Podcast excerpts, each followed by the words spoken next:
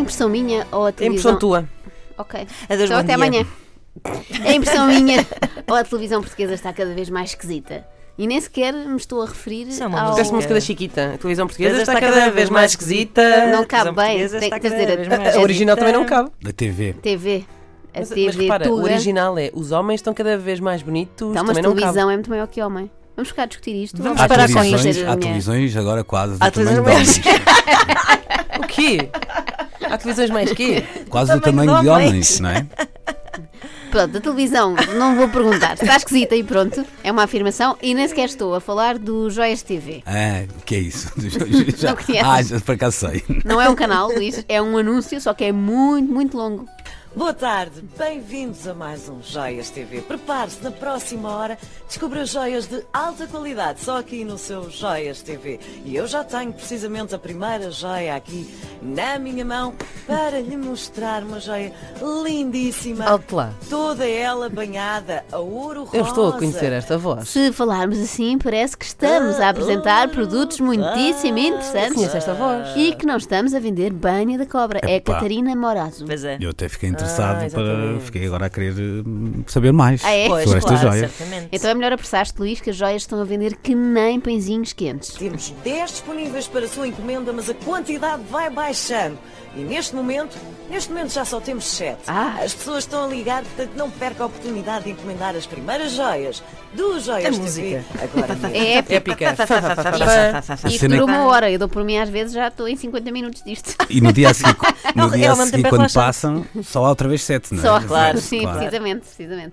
Bom, mas como estava a dizer, sinto que a nossa televisão está a atingir um novo nível de loucura. Como se sabe, 2019 vai arrancar com o combate do ano. Esqueçam o McGregor e o Mayweather e não sei o quê. Esqueçam até a Gisela Serrano, a mulher furacão.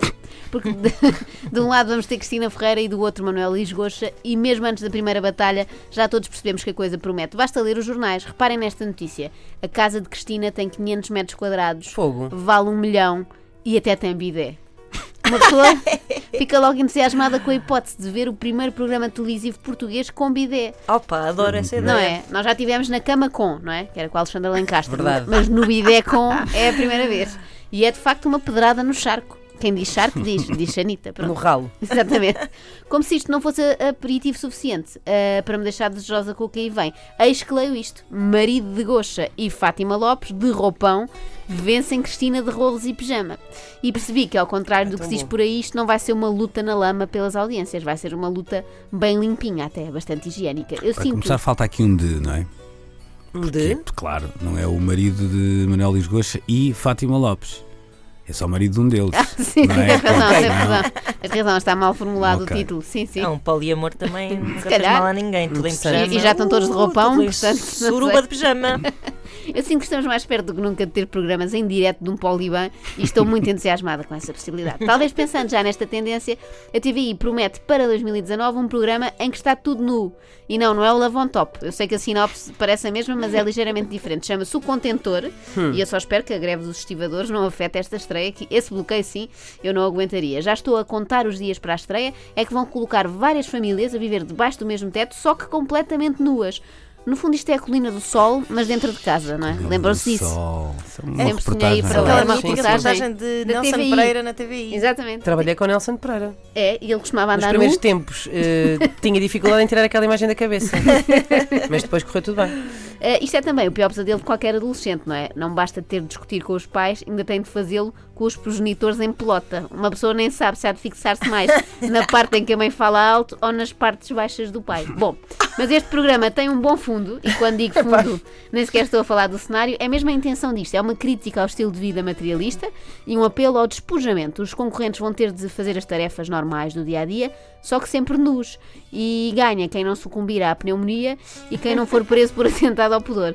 À medida que vão cumprindo tarefas, podem aceder a um contentor onde estão as suas roupas, eletrodomésticos, etc. Isto acaba por ser a montra final do preço certo, só que levada mais longe. Quer ganhar uma torradeira e uma máquina de lavar? Tem de ir toda no ao talho. É pá, deixa-me só fazer aqui um parênteses, isto é verdade. Epá, Estou com medo do Não, banho não, de não, não. Eu sonho muitas vezes que estou no sítios públicos. Ah, isso é um grande clássico. Ah, sério? achei que sonhavas que estavas no preço também certo. Isso é Não. insegurança. Eu sou é tipo- Nunca estive nu no preço certo. Mas Mas, esse sonho é tenho daqueles mais calças, fáceis de interpretar, não não tenho é? meias, tu não tenho sapatos, está sempre É é, pá, coisa. Nos livros está sem meias num sítio público. Não, não Isso é- tenho meias nem, Tipo nem na merece praia. sapatos.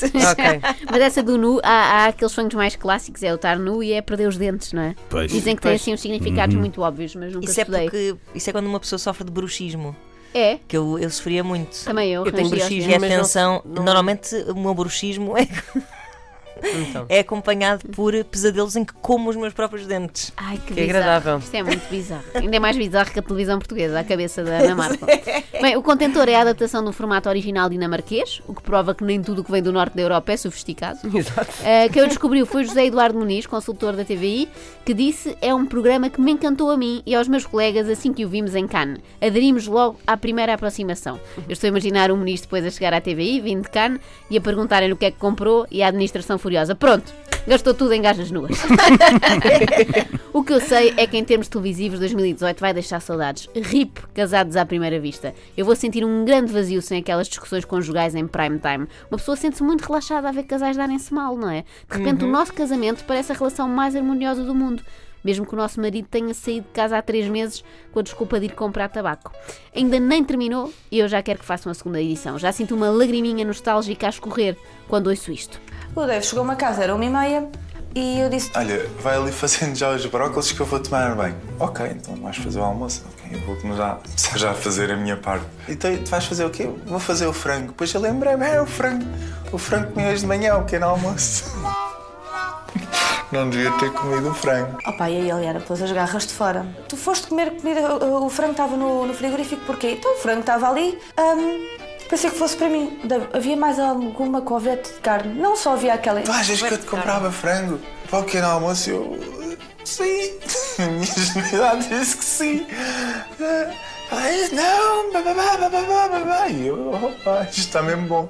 É triste pensar num ano em que a única discussão acalorada na TV será sobre questões menores, tipo o Brexit, e não um peito de frango que estava no frigorífico. Para a despedida, deixo esta frase de Hugo, o famoso camionista budista, que pode ser um ensinamento para as nossas vidas. Atenção, a Madonna, a verdadeira, está ali nas janelas verdes.